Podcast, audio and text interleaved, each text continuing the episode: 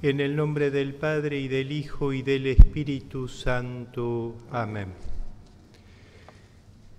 De parte de Dios Padre y de Jesucristo que nos amó y nos purificó de nuestros pecados con su sangre, gracia y paz con todos ustedes.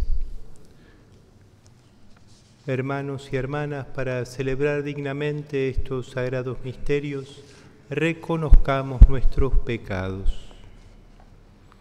Yo confieso ante Dios Todopoderoso y ante ustedes, hermanos, que he pecado mucho de pensamiento, palabra, obra y omisión, por mi culpa, por mi culpa, por mi gran culpa. Por eso ruego a Santa María, siempre Virgen, a los ángeles, a los santos y a ustedes, hermanos, que intercedan por mí ante Dios nuestro Señor. Dios Todopoderoso, tenga misericordia de nosotros, perdone nuestros pecados y nos lleve a la vida eterna. Oremos. Dios omnipotente y lleno de misericordia, que concedes a tus fieles celebrar dignamente esta liturgia de alabanza.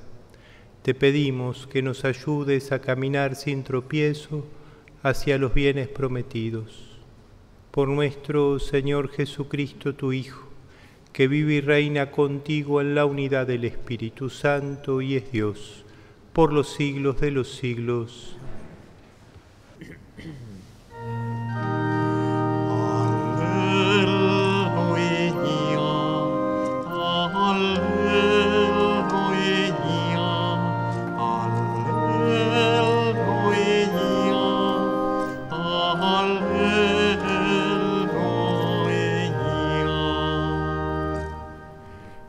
El Señor esté con ustedes.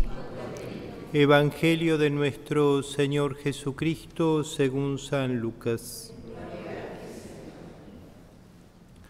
Un sábado Jesús entró a comer en casa de uno de los principales fariseos. Ellos lo observaban atentamente.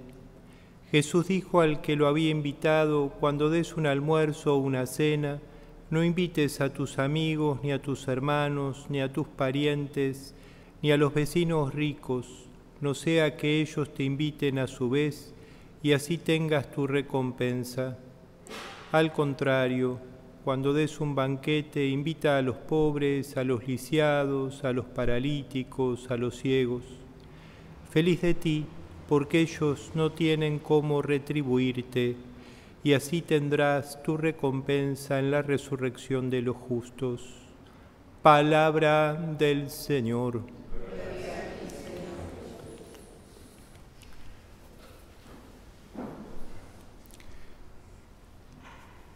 En el Evangelio nosotros leemos habitualmente las bienaventuranzas y están agrupadas, por ejemplo, en Mateo en el capítulo 5 o en Lucas en el capítulo 6, cuando Jesús dice, felices los de corazón puro porque verán a Dios, felices los misericordiosos porque obtendrán misericordia, felices los que tienen hambre y sed de justicia porque serán saciados. Y cuando hablamos de bienaventuranzas vamos ahí a buscarlas pero en realidad también hay otras bienaventuranzas que están escondidas ah, en los evangelios y que podemos ir como descubriendo. Por ejemplo, después del lavatorio de los pies, Jesús le dice a sus discípulos, felices ustedes si sabiendo estas cosas las practican. Y en este caso, en el Evangelio de hoy, aparece una bienaventuranza Jesús le dice a aquel que lo había invitado, bueno, no invites solo a los que por ahí pueden darte algo a cambio, sino que invita a tu mesa a aquellos que no pueden darte nada a cambio, a los frágiles, a los más pequeños, a los más pobres. Y está la bienaventuranza feliz de ti, porque ellos no tienen cómo retribuirte, y así tendrás tu recompensa en la resurrección de los justos. Podemos soñar con una iglesia que es familia, y la familia se reúne en torno a la mesa, a la mesa de la Eucaristía, pero a la mesa también de la vida cotidiana. Y en esa mesa no pueden estar ausentes los más frágiles, los que por ahí no pueden poner nada todavía en esa mesa. Pero como familia que somos, tenemos que hacerle especial lugar. Y así andaremos el camino que Jesús quiere que transitemos, que es el camino de las bienaventuranzas, camino que lleva a la santidad. Que así sea. Oremos.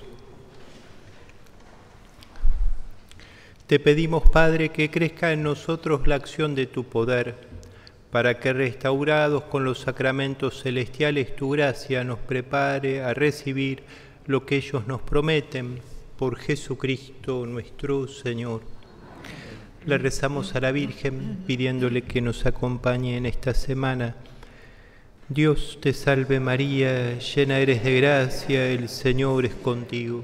Bendita tú eres entre todas las mujeres y bendito es el fruto de tu vientre, Jesús. Santa María, Madre de Dios, ruega por nosotros pecadores, ahora y en la hora de nuestra muerte.